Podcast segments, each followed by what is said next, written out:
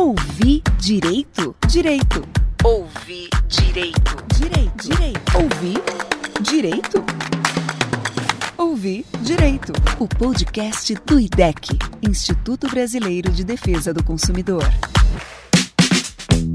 Olá, seja bem-vindo, seja bem-vinda ao Ouvir Direito, o podcast do IDEC. Essa é a versão para podcast da live realizada pelo IDEC sobre os direitos dos consumidores de planos de saúde durante a pandemia. Para debater o assunto, a editora de defesa do consumidor do jornal o Globo, Luciana Casimiro, conversou com Ana Carolina Navarrete, advogada e coordenadora do programa de saúde do IDEC, e com Patrícia Cardoso, coordenadora do Núcleo de Defesa do Consumidor da Defensoria Pública do Rio de Janeiro. Vamos ouvir? Eu queria propor que a gente começasse falando um pouco de assistência, né? Com a Ana Carolina e com a Patrícia, que estão no dia a dia aí do, do atendimento ao consumidor, né? Que a gente falasse um pouco das dúvidas que aparecem, eu acho que são muitas, sobre o que, que o consumidor tem direito nesse momento de pandemia, o que, que o plano de saúde é obrigado ou não a cobrir. A gente sabe que teve uma briga inicial pelo teste, mas como é que ficam os tratamentos, o atendimento nesse momento. A gente tem recebido é, demandas de saúde suplementar, assim, porque o problema do coronavírus ele é gravíssimo, ele é, é a ordem do dia, mas assim, o, todas as outras questões relacionadas à saúde, outros eventos relacionados à saúde suplementar, eles continuam a acontecer.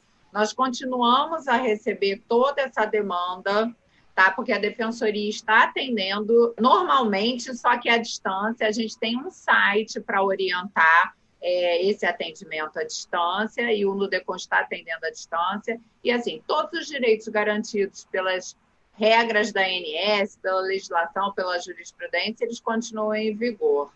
É, em especial com relação ao atendimento, havia muita dúvida, e a gente recebeu essa demanda da defensoria, da questão dos prazos de carência e o atendimento quando há uma suspeita de Covid, né? Então, a pessoa ainda está cumprindo carência, é, se sente mal, sente algum sintoma e se dirige a algum pronto-socorro da rede credenciada daquele plano, mas ela ainda está em carência. Então, assim, é, no Brasil, eu recebi a demanda de outras defensorias, recebi a notícia de outras defensorias que tiveram que judicializar essa questão, porque os planos estavam entendendo que a carência deveria ser é, cumprida as carências integralmente. E. Patrícia, quando você fala isso, você está falando de carência para internação, né? De repente você já tem direito à consulta, tem direito ao exame, isso, mas não tem direito a se internar, né? Isso. E no assim, resto do mundo, isso foi. É, muitas empresas abriram mão, né? Nos Estados Unidos e no resto do mundo abriram mão dessas carências nesse momento de crise, né? Isso ainda não aconteceu no Brasil, né? É, não existe nada formal, mas assim, aqui no Rio eu não judicializei. Vou dizer por quê. Para mim é uma regra que já existia uma exceção na lei, que é a questão da urgência e emergência. E, então, para mim, assim, não, não, não existe nenhum óbice legal nem na regulação para a internação desse paciente suspeita de Covid para investigação diagnóstica. Então, assim, é, aqui no Rio a gente não percebeu essa demanda, mas em outros estados da federação, sim, a questão foi judicializada, as liminares foram deferidas. E, assim, qualquer pessoa que tenha esse problema, acho que é importante a gente trazer aqui a informação de que não existe cumprimento de prazos longos de carência é, para pessoas que precisem de uma internação por conta do Covid. E também tem a questão do exame, que eu vou deixar a Ana falar um pouco sobre a questão do exame. Só queria complementar um pouco na dúvida da carência, lembrar que a lei de planos de saúde, ela prevê prazos máximos de carência para consulta, exame, internação de 180 dias, né? Mas ela é muito clara de dizer para parto 300 dias e ela estabelece essa exceção que a Patrícia falou, que é urgência e emergência é 24 horas o prazo de carência. Ponto. A lei não fala em limitação temporal para esse tratamento, para internação, não fala. Então ela é muito clara, a lei garante isso, ela tem que ser internada, não é possível a operadora impor carência nesse caso. E assim, embora a lei fale que o prazo é de até 180 dias, né, na prática, consulta exame, que é uma coisa que a, que a Lu mencionou, geralmente tem prazos menores. Então a gente uhum. não tem enfrentado tantos problemas com imposição de carência para consulta.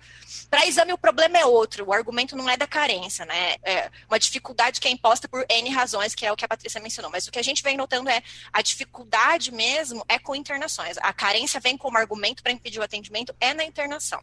E aí, assim, tem que aplaudir muito as iniciativas da Defensoria Pública de São Paulo e do DF, que assim já se adiantaram começaram a pegar os primeiros problemas e ajuizaram uma ação para assim, garantir o que a lei prevê. Né, e conseguiram liminares. Assim, acho que em Pernambuco também teve, e no Rio só Pernambuco. não teve, porque como a Patrícia mencionou, que assim, já tá, esse não é um problema que está chegando. Isso também talvez divirja de região para região. Né? Talvez até porque seja um lugar em que já há uma atuação muito forte da defensoria nesse é. tema. Então, talvez isso já tenha fortalecido esse ponto. Ana, sabe o que eu ia te pedir um pouco para falar? A gente tem um problema do, do teste, né? Primeiro, a inclusão no rol que a gente sabe que o PCR, né, que eu queria que você explicasse, foi incluído. Agora a gente tem pessoas reclamando dificuldade de fazer o teste, e uma pergunta é o seguinte: o teste você tem que estar internado para fazer o teste? Se eu estou com sintomas em casa, não quero correr risco de agravar minha situação, ou não tenho confirmado, eu tenho que ir ao hospital, ou seja, é uma necessidade de internação e o teste rápido, entendeu? Como é que fica isso? Que ele não está no rol. E a questão do tratamento, de remédios, eu sei que é uma dúvida que as pessoas têm frequente. Bem, vamos lá, assim, é uma super ótima pergunta, está na agenda do dia, assim. Primeiro, que a gente tem hoje desenvolvidos dois tipos de teste. Um que, assim, só é possível graças ao trabalho brilhante da Fiocruz, que fez o sequenciamento genético do vírus, que é o PCR. Por esse sequenciamento genético, a gente consegue detectar a presença do vírus. E o outro, que é o teste do anticorpo, né? O primeiro é o PCR e o segundo é o teste do anticorpo. O PCR foi incluído no rol que é aquela lista de procedimentos que toda operadora tem que cobrir no mínimo. Essa lista, ela é exemplificativa, é assim, conforme o entendimento consolidado da jurisprudência. Tem algumas tentativas de mudar esse entendimento, mas o entendimento majoritário é nesse sentido. Essa lista é cobertura mínima. Então, no, no nosso entendimento, o entendimento do IDEC e da jurisprudência consolidada, é assim, não importa se está previsto ou não no rol. O ideal é a pessoa tem uma prescrição médica para um determinado exame, e o, o, atendimento é, o plano dela é ambulatorial, internação, tem cobertura, né? O importante é o seguinte, se está no hall, não tem discussão. Se está fora do hall, é importante que o médico justifique por que, que é aquele exame e não outro exame.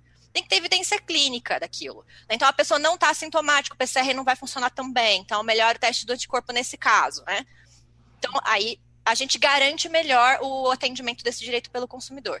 Mas a gente também precisa ter em mente que é o seguinte: o Brasil está com uma grande falta de testes. Né? Falta de testes por diversas razões. Primeiro, é, a gente cometeu um erro muito grande de política pública de inovação de cortar dinheiro das universidades, tirar dinheiro de pesquisa e não investir no complexo industrial na saúde. E a gente paga um preço caro por isso, é que não consegue desenvolver e produzir aqui. E aí, o que a gente tem que fazer? A gente tem que importar no momento que o câmbio está a 5 e alguma coisa. E é, concorrendo é com, quem? mundial, com Estados né? Unidos, com França. Vai ter teste? Não vai. Muito difícil. Estamos fazendo esforços, não só no sistema público, mas empresas também. Então, frente a essa escassez de teste que está acontecendo, a gente tem aumento de preço e dificuldade de fornecimento. O que, que a gente orienta o consumidor nesse caso? Vai ser difícil e algumas operadoras vão colocar empecilhos para ele fazer. Mas a previsão no rol e a prescrição do médico são os instrumentos dele, né? Se ele receber qualquer negativo, não, você tem que estar tá internado, não. A diretriz de utilização do rol não é essa, e o médico prescreveu, tem que haver a cobertura, com justificativa, né? Ideal é assim, qual que é o caminho padrão? Eu fiz a consulta, o médico prescreveu o exame, vou fazer o exame e encontro alguma dificuldade. Para fazer o exame, o ideal é que o consumidor já ligue para o operador e peça assim, qual desses estabelecimentos dentro da rede está oferecendo o exame e ir naquele que a operadora indicar. Se houver algum problema, daí tentar negociação, fazer reclamação no site da ANS, se nada resolver, faz no laboratório que a pessoa encontrar e pede reembolso depois. Ouvir Direito, o podcast do IDEC. A pandemia do coronavírus mudou nossa forma de viver e afetou profundamente as relações de consumo em todas as partes do mundo. Para informar e defender os direitos dos consumidores durante a pandemia, o IDEC preparou e atualiza regularmente um especial focado nas dúvidas dos consumidores em tempos de coronavírus. idec.org.br/coronavírus. Sua saúde, seu bolso, sua casa, sua cidade, seus direitos. Acesse, entenda e compartilhe. Defenda os seus direitos e os de milhões de consumidores. idec.org.br barra coronavírus. As pessoas estão com problema de renda, algumas com eh, demitidas, outras com redução de salário, com quem é profissional de liberal com dificuldade de renda. Tem uma preocupação enorme de atrasar o pagamento do plano de saúde e ficar sem assistência. Ou seja, isso não é uma coisa imediata, né? Como é que isso funciona? Porque ontem eu atendi uma consumidora que estava em pânico, porque era o dia de pagar, e ela não conseguia pagar, e ela estava com medo, em meio à pandemia, ficar fora do sistema. Ou seja, não, é, é, eu acho que é preciso que as pessoas entendam como é que isso funciona. É, a inadimplência que gera a suspensão do contrato individual, né? ela é uma preocupação, porque, assim, vamos tentar explicar de forma bem simples. Existem contratos que são contratos individuais, que, que podem ser de uma pessoa só ou dessa pessoa e a família, e esse contrato ele não pode ser suspenso, salvo por inadimplência. E essa inadimplência ela tem que ser superior a 60 dias no ano do contrato. Então, assim, o problema vai começar a acontecer Agora que a gente já está há um tempo no isolamento social, as pessoas já estão há um tempo sem é, conseguir ter renda, né? O profissional liberal, as pessoas, né? Então, e existem os planos empresariais e os coletivos por adesão que podem é, ser suspensos é, por falta de pagamento por parte da empresa ou da associação e etc. e tal, mesmo que é, o consumidor beneficiário assim não queira. Assim. Então, existe uma grande preocupação dessa inadimplência por parte do consumidor individualmente, porque não está conseguindo pagar, não é não pagar porque está de má fé e quer se aproveitar dessa situação para não pagar. É não pagar porque não está conseguindo ter renda para pagar. E, e nos planos coletivos, as empresas estão faturando menos e podem também ter muita dificuldade de manter esses planos para os seus funcionários. Isso é um problema social gravíssimo, porque, inclusive, esses 47 milhões de clientes da saúde suplementar, se hoje a saúde pública não está dando conta de atender o problema da pandemia com o número de clientes que ela tem, número de cidadãos que se utilizam do SUS, imagina se a gente empurrar mais 47 milhões de pessoas para essa conta. O caos ainda maior que vai acontecer. Então, assim, medidas. Né? Existe alguma medida que é, tenha sido tomada por parte é, do legislativo, alguma lei, ou, é, ou existe alguma coisa do órgão regulador, alguma medida do órgão regulador que impeça a suspensão desses planos individuais ou é, esses planos coletivos, algum projeto para não suspensão desses contratos por inadimplência? Não, não existe. Ao a Inés até tentou, né, Patrícia, é, com termo de compromisso que é, garantir liberação de recursos para as empresas, caso elas garantissem o atendimento dos inadimplentes até 30 de junho, que é onde se prevê que seja o ponto alto da crise. A pandemia. Mas de 730 empresas, só nove assinaram, né? Isso. É, só nove empresas aderiram a esse acordo, então a gente entende que o mercado de planos de saúde não está preocupado com a inadimplência. Nesse momento, eu tenho certeza que muita gente está sacrificando por conta da situação da pandemia, outras necessidades básicas do dia a dia, para pagar o plano de saúde. E para essas pessoas, para essas quarenta e tantas milhões de pessoas, o mercado do plano de saúde virou as costas e disse não. a contrapartida ela era muito muito grande, ela era uma contrapartida boa. E eles 15 disseram, bilhões, né? Era muito dinheiro, muita, é, né? E, e, eles disseram não. Então, é, se a gente for fazer uma comparação com outros mercados regulados, de luz, por exemplo, a agência ANEL foi lá e ó, não pode cortar por inadimplência. Existem inúmeras é, iniciativas legislativas aqui no Rio, a gente contribuiu com um projeto de lei de é, impedimento de cortes dos serviços essenciais, gás, luz e água. A, o próprio governador, é, é, como a SEDAI, que é uma empresa do Estado, também é, deliberou nesse sentido. E esse mercado regulado é um mercado regulado. Hoje, saúde, né, mais do que tudo, é um serviço tão essencial. A saúde suplementar, mais ainda, é, porque o, o SUS não tem como absorver essas 47 milhões, já não está dando conta, né? A gente está é, tá trabalhando, estudando isso no, no DECOM, mas assim, hoje, aquele consumidor de saúde suplementar, se ficar inadimplente porque perdeu sua renda, está ao Deus dará. Agora, eu queria até pedir para a Ana, para tranquilizar, por um lado, quem está inadimplente e está com, de repente, um parente internado e realmente não tem condição de pagar, está com renda zero. A gente sabe que isso é longe da realidade de alguns brasileiros, mas muito próximas de outros que, como a Patrícia falou, cortaram tudo que podem para pagar o plano de saúde. Inadimplência não costuma ser um problema no setor de saúde suplementar. Né? Eles não. mesmos me disseram que trabalham com uma margem de 1,5% a 2,5%, ou seja, não é um grande problema. Mas, assim, quem está internado hoje vai bater nessa barreira dos 60, Ana, ele não vai ficar desassistido, né? Não vão tirar ele de lá e jogar no SUS, né? Eu acho que isso é importante não. as pessoas também saberem desse seu direito, né? Claro, não, é uma boa observação.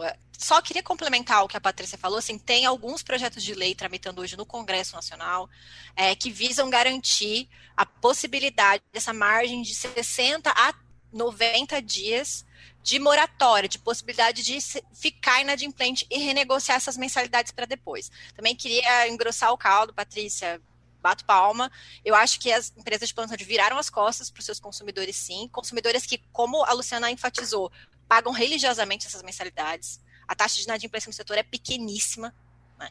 E chamar atenção para o fato e dizer assim, por que, que elas não estão preocupadas? Porque quem sair agora, via plano empresarial, elas vão se recuperar quando tudo isso passar. Via plano empresarial, sim. Contrato, não tem problema. Agora, os planos individuais que elas não querem botar no mercado, essa é a chance que as empresas têm para acabar com todos os planos individuais. Acabou. Elas não podem cancelar. Elas só podem cancelar por fraude e por inadimplemento.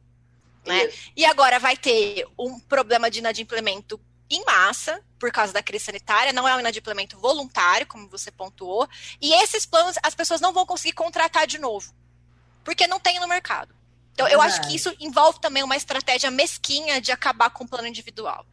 E, enfim, a pergunta da Lu é, é o seguinte: a lei de planos de saúde ela veda qualquer possibilidade de interrupção da cobertura no meio da internação. Então, durante a internação, não é possível você interromper a cobertura. Né? É, aí a ideia é que o consumidor receba a alta e a operadora se responsabilize em negociação com o hospital como vai se dar esse atendimento. Tá? Okay. Isso é uma medida para resguardar mesmo e impedir que o consumidor, é, no meio de uma completa vulnerabilidade, é, seja, expulso, seja né? deixado na mão. E é bom que as pessoas entendam, acho que era bom a gente pontuar também, que todas, todos os projetos de lei ou termos de compromisso, não há um perdão de dívida. Quem puder não. pagar deve continuar pagando, porque depois isso vai ser cobrado depois. Né? O que se quer é quem realmente não tem condição seja do plano de saúde ou de pagamento da água, da luz, que tem o direito a um serviço que é essencial num momento de crise e que tem a possibilidade de renegociar. É, essa questão do prazo, Lu, desculpa te interromper, Não, assim, o prazo dos 60 dias, até para as pessoas saberem, ele é um prazo cumulativo. Então, assim, naquele ano do contrato, isso é importante. Se ele ficou devendo, atrasou cinco dias no mês, dez dias no outro, ele já tem um atraso de 15 dias. E é importante as pessoas saberem disso, porque ela, de repente, a pessoa começa a contar 60 dias a partir de agora, e ela já tinha uma inadimplência de alguns é dias, é e esses dias sim. vão entrar na conta. Isso aí é para o público leigo que está ouvindo a gente, que de repente já está devendo fazer essa conta acrescentando esses dias de atraso do, do ano do contrato. Internação é tranquilo, tem que ficar até a alta, ok. Agora, no meio de um tratamento quimioterápico, a gente já teve que judicializar agora, nesse período, por conta do seguinte: a pessoa está no meio de um ciclo, falta duas sessões para completar um ciclo de quimioterapia, tem que concluir esse ciclo. A gente entende, existe é, entendimento jurisprudencial da conclusão do ciclo, para ele não ter que é, procurar no meio de um ciclo um novo médico, é, e se ele entrar, se ele for fazer assistência pelo SUS, ele, ele começa de novo pelo posto de saúde próximo da sua casa, que está lotado de Covid. Então, assim. É, faz sentido, né?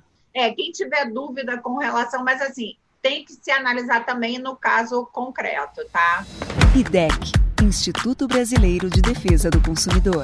Por exemplo, muita gente está com sintomas, eu conheço vários colegas de trabalho, todos tiveram sintomas e não foram ao médico ou não foram ao hospital. Né, ligaram para os seus médicos, hoje tem a telemedicina, né, que até eu acho talvez seja um ponto que a gente possa abordar, e a, a, pessoa falou: olha, realmente, os sintomas são esses, acompanha, se, é, é, esse é o tratamento, fique em casa. Mas pediu para testar, até porque você tem outras pessoas em casa, até de grupo de risco, idosos, diabéticos, hipertensos. Nesse caso, se ele tem esse quadro, teve essa orientação, e ele teve a negativa de cobertura, ele tem direito ao reembolso? Ele pode pedir? A previsão do PCR está no rol e, enfim, tem que ser coberta. Não tem diretriz de utilização dizendo, ah, vai ser só em caso de internação. Não existe essa diretriz. Então, no nosso entendimento do IDEC, é de que a cobertura tem que ser feita. Se a pessoa está encontrando dificuldade, ela pode, por exemplo, pedir ligar para a operadora, qual que está cobrindo? E a operadora fala assim, não vai fazer, Daí ela pode escolher um laboratório que o faça com a prescrição e solicitar o reembolso. Eu só faço uma advertência, uma advertência importante. Essas negativas não necessariamente estão acontecendo por má fé ou por oportunismo das empresas. Está havendo uma escassez geral de teste por muitas razões que a gente falou no começo da live, né? É, e é por isso que o Ministério da Saúde tem um protocolo para que, num universo de escassez, a gente precisa priorizar. E a prioridade é profissional de saúde, fazer testagem e pessoas internadas. Mas essa é uma realidade da saúde pública. Esse é o protocolo geral para a saúde pública. Nesse caso, a prescrição do médico, a gente entende que a pessoa tem direito. Só tem que ter em mente que, às vezes, nem indo num laboratório que não é aquele indicado para vai ter. Uma outra coisa que eu ia perguntar, a Patrícia falou no, no início sobre outros atendimentos, né? Os problemas de saúde continuam mas a, a, os atendimentos todos eletivos foram suspensos e a gente tem notícia de que muita gente está deixando de fazer os seus cuidados permanentes, doentes crônicos e tal, por conta da pandemia. Como é que fica essa coisa dos prazos de atendimento, tanto para quem está? Eu acho que quem está com Covid é uma situação de emergência, mas quem tem outras questões de saúde que não param durante a pandemia, como é que fica essa questão do, do atendimento de quem não é um doente de Covid, mas que precisa de cuidados? Né? Que tem ah. os seus, o, o diabético, o hipertenso. A ANS aumentou os prazos, porque existem prazos para os planos autorizarem os procedimentos e etc. e tal. É, e a ANS aumentou esses prazos. Tem laboratório funcionando com asepsia, tem médico fazendo atendimento por telemedicina. Eles, o médico não está proibido de atender, ele pode atender com, com todos os cuidados, pode fazer telemedicina, a pessoa pode. Não é o indicado, é óbvio. Mas, por exemplo, vou trazer um, o caso meu particular. Minha mãe faz químio. Ela amanhã vai para a sessão da químio dela, está aberto, não dilataram prazo nenhum, ela vai fazer a químio dela, ela vai fazer a consulta com a onco Assim, mas a ANS dilatou esses prazos até para que tivesse menos circulação de pessoas na, nas ruas e nos Agora, de saúde. Essa dilatação não pode ser negativa de atendimento, né? não. né? Ou seja, é, é, houve uma. Pedir para a Ana complementar isso. Dilatou, e as pessoas que têm doenças, como é o caso da sua mãe, Patrícia, e de outras pessoas, não devem deixar de fazer o seu acompanhamento, porque há risco de agravamento, né? Rapidinho, vamos lá. A ANS, é ela estabelece prazos máximos para atendimento por procedimento. Então, consultas simples, com especiali sem especialidade, sete dias úteis. Exame, três dias úteis. É, se a operadora não cumpre esses prazos, a ANS aplica uma multa. O que, que acontece? Durante a, a pandemia, a agência, ela não fez isso por resolução normativa, não, não é uma coisa assim, tá formalizada, mas tem uma nota diretiva. Né, para as empresas, que é o seguinte: para os procedimentos que são eletivos, ou seja, que a pessoa faz porque quer, são os procedimentos estéticos, enfim, é, e para o hospital dia, fica, ficam suspensos sem uma data específica para a sua realização. Um pouco na linha de, de, desafogar o hospital, de você tirar as pessoas do, do da, das zonas de, de contágio. Para os demais procedimentos, tem uma separação. Para os procedimentos que estão relacionados à Covid, para urgência e emergência, para acompanhamento de gravidez, pré-natal, parto, puerpério, para doença crônica, tratamento contínuo, pós-operatório, psiquiatria, nada se altera. Nada se altera. É o prazo que a agência estipula. Que ela até diz isso bem claramente. Qualquer procedimento que, atrasando, adiado, coloque a saúde do consumidor em risco, não vai ser adiado. É naquele prazo. Então, a operadora não pode ligar cancelando tratamento de químio, não pode ligar pospondo um pós uma análise pós-operatório, não pode adiar pré-natal. Agora, para procedimentos que não são esses, ela dobrou o prazo máximo. Né? Ela deu essa folga para as empresas. Então, se você tem um procedimento que não se enquadra nessas condições, é possível que ao invés de você ser atendido em até sete dias, você seja atendido em até 14 dias. Então, exame, em até três dias? Não, vai ser em até seis dias úteis. É, Essa é a regra. Eletiva, análise de um 21 dias dobrado também. Então. Sim. Chegou mais uma Podem pergunta. acontecer erros, tá? Isso é importante. Às vezes a operadora adia um procedimento que não deveria ser adiado. O consumidor tem que reclamar. Faz uma reclamação na ANS e a, a, a ANS tem que multar, nesse caso. Ah. As relações de consumo estão sendo intensamente afetadas pela crise da pandemia e por isso o IDEC quer ouvir você, consumidor. Acesse idec.org.br e procure na busca ou nas matérias o formulário IDEC na escuta. Conte pra gente se teve ou está tendo problemas com empresas, serviços ou produtos decorrentes deste momento e nos ajude a preparar conteúdos que defendam os direitos dos consumidores. IDEC na escuta Acessem idec.org.br. A Simone Cunha está perguntando aqui que quem tem internação domiciliar, no caso de quem tem um doente internado em casa, home care, home care se o teste, nesse caso, é prioritário? Eu acho assim, primeiro, prescrição médica, quem é o dono da situação? Que acompanha a vida daquele Todo paciente. Todo acompanhamento tem um médico responsável e, assim, no meu entendimento, são os mesmos protocolos de que se a pessoa estivesse internada no hospital. É prioridade, é como se fosse uma internação hospitalar. Geralmente, pacientes que estão em home care são pacientes frágeis e não se deve colocar em, em risco ali os pacientes. É, eu queria abordar um pouquinho com vocês como que vocês veem a atuação do governo nesse momento é, para proteção do direito do consumidor, a gente falando aí de planos de saúde. Né?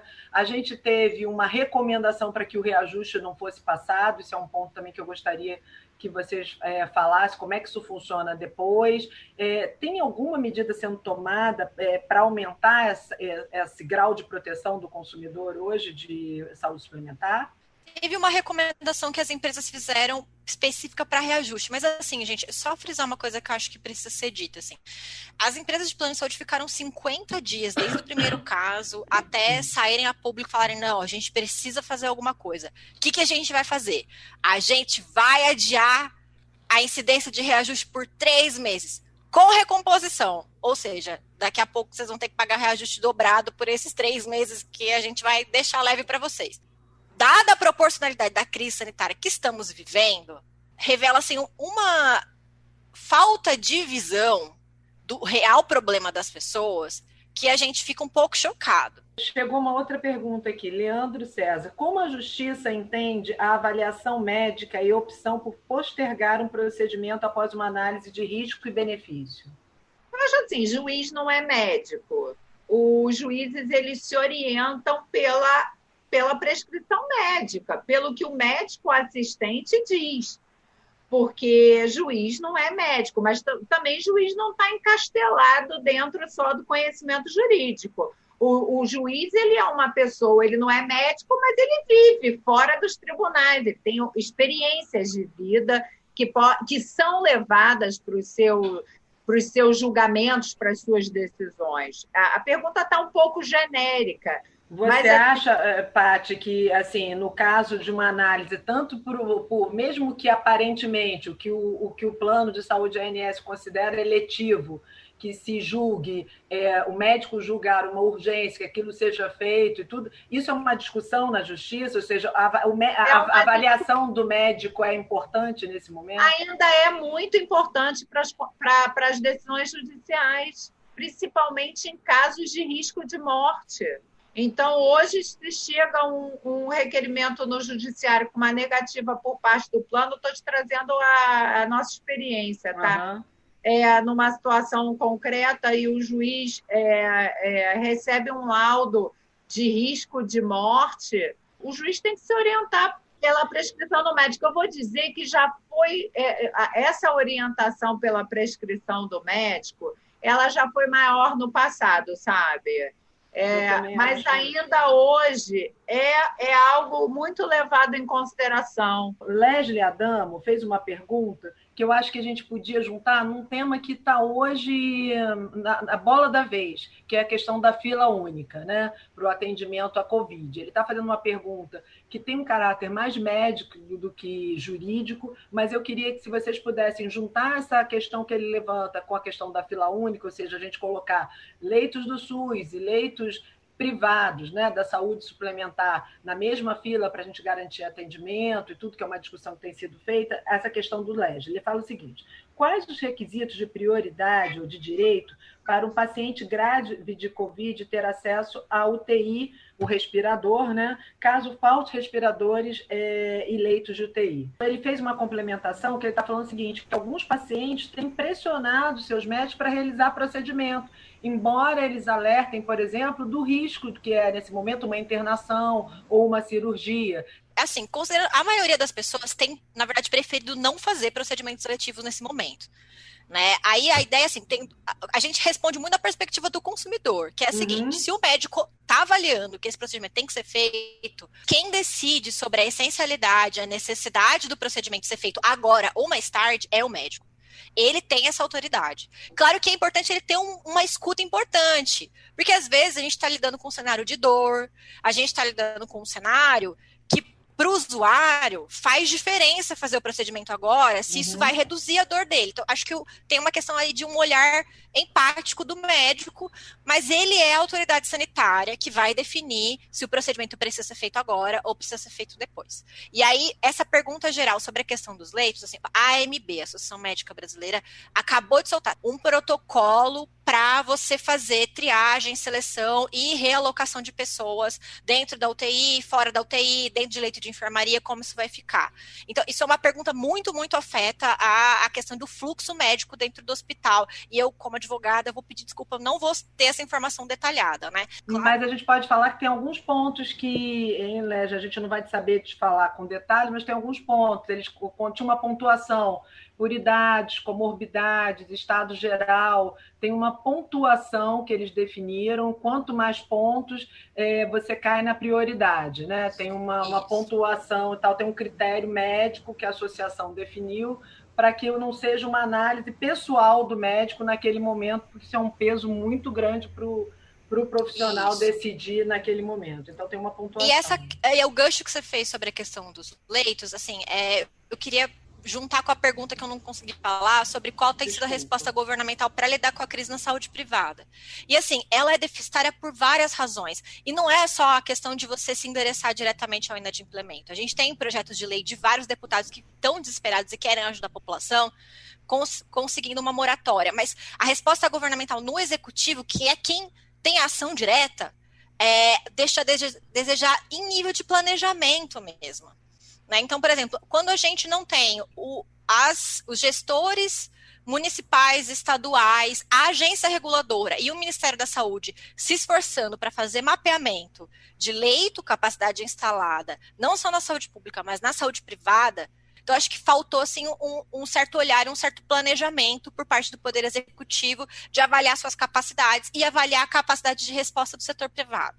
Esse, é, essa é uma questão. E é por isso que tem pipocado diversos movimentos, inclusive tem um bem famoso, que é o Leitos para Todos. Algumas capitais já estão atingindo 100% da sua ocupação em UTI e CTI, enquanto alguns hospitais e algumas entidades de hospital estão acionando a ANS porque estão com leitos ociosos. Então, assim, esse é um cenário desigual e desequilibrado. A gente precisa tomar medidas para evitar que pessoas morram porque não acessam a UTI, enquanto se tem ociosidade na rede privada. Agora, botando é, uma pimenta é um... nisso aí, há uma preocupação de quem paga é, o plano de saúde de, de repente, correr o risco de ficar sem leito, numa fila única e diante da demanda, que a gente sabe que o nosso sistema único, embora seja um o melhor que a gente poderia ter no momento, se não tivesse, a gente sabe muito bem que houve uma tentativa no passado de desmontar esse sistema, se ele não não existisse, a gente estaria numa situação pior ainda, mas assim, a gente sabe que vai ter uma demanda muito maior do que a possibilidade de absorção do SUS. Quem pagou esse tempo todo tem o risco de ficar sem leito numa fila única dessa que inclui os leitos privados? Eu vou te dizer, sem planejamento, a gente não tem garantia nem se sem fila única a gente consegue atendimento pagando. É, é o que o antigo ministro já falou. O colapso vai vir quando não importa se você tem dinheiro ou não, você não consegue entrar. Essa fila única, ela não existe. Existe uma fila é, no sul. Gestão única. Dividida por estados e municípios. Aqui no Rio a gente tem o CISREG, mas, assim, não existe uma fila única e nem se pensou nessa fila única nesse momento de pandemia, desde que já devia ter sido pensado. Não existe. Então, na prática, o que, que acontece? Olha o que, olha o que, que pode acontecer, o que já acontece, tá? Vou, vou trazer para vocês e não tem nada a ver com pandemia. A pessoa chega no plantão judiciário dizendo o seguinte: meu marido está na UPA, está precisando de um leito de UTI, não tem vaga. Aí o que, que, que a defensoria faz? Tenta procurar um, uma vaga na rede, não tem no SUS, pede para internar num hospital privado é, e a conta vai para o Estado. O que pode acontecer hoje é o seguinte: não ter leito suficiente no SUS, a gente sabe que não tem, né, nem no Estado, nem no município, nem no federal e pedir a internação com fisco de leito do privado, que vai tirar esse leito do consumidor de saúde suplementar. Porque não tem uma organização que. Essa organização ela tinha que ter vindo do executivo, como a Ana falou. O que, o que acontece? Com as liminares, você acaba furando uma pseudo-fila que nem existe. Então, pode acontecer sim de quem está pagando o que paga o seu plano de saúde não ter um leito seu, um leito para chamar de seu. Então, então você... a gente precisa pedir organização, gestão ao poder público. Você tem, você tem a liminar para colocar no privado. Daqui a pouco você vai ter a liminar da liminar. Olha que coisa louca! Você vai ter a liminar do cliente de saúde suplementar querendo pegar a, a vaga que foi para o cidadão da saúde pública, sendo que todos somos pessoas. Meninas, só para a gente encerrar, queria que vocês falassem um pouco da importância da informação.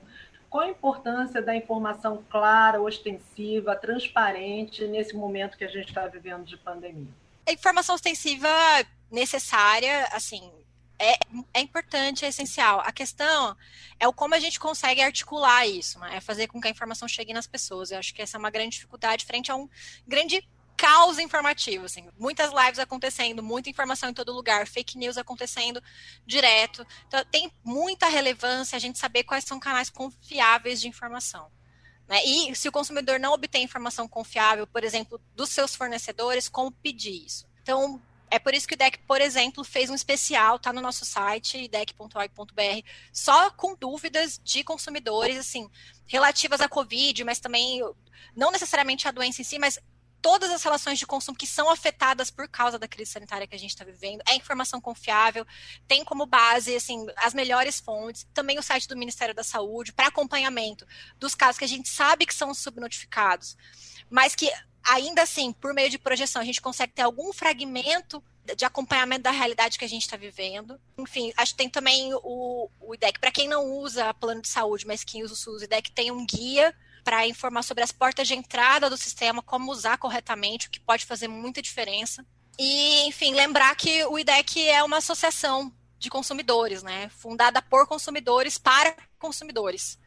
Né? E pedir quem puder, quiser, a doar e se associar ao IDEC. É isso, obrigada. Paty, você. Olha, eu sei que a é Defensoria também está com uma página especial só é, sobre é, coronavírus. A gente tem uma, uma página só sobre todas as. A Defensoria continua a atender desde o início da pandemia de forma remota. Dentro da página da Defensoria é, está aportado o site da Defensoria é, dedicado a esse momento de atendimento remoto ao coronavírus. E nesse site do coronavírus da Defensoria, é, além de todas as informações de atendimento, do telefone, WhatsApp, e-mail dos órgãos, a gente colocou, a gente publicou a nossa cartilha do Nudecom. É, a gente ali na cartilha a gente compilou um pouquinho de tudo de defesa do consumidor nesse momento relacionado à questão do coronavírus e, e justamente educação em direitos, informar e com isso dar poder às pessoas de decisão. E assim, independentemente da gente fazer isso, da gente estar informando, do IDEC estar informando, o primeiro a informar tem que ser o fornecedor o primeiro a dar uma atenção maior ao seu consumidor, a relativizar as questões, a, a, a, abrir seus canais ao diálogo. Estamos numa situação atípica. A gente viveu a questão de uma pandemia. É, a última vez que o mundo viveu foi a gripe espanhola.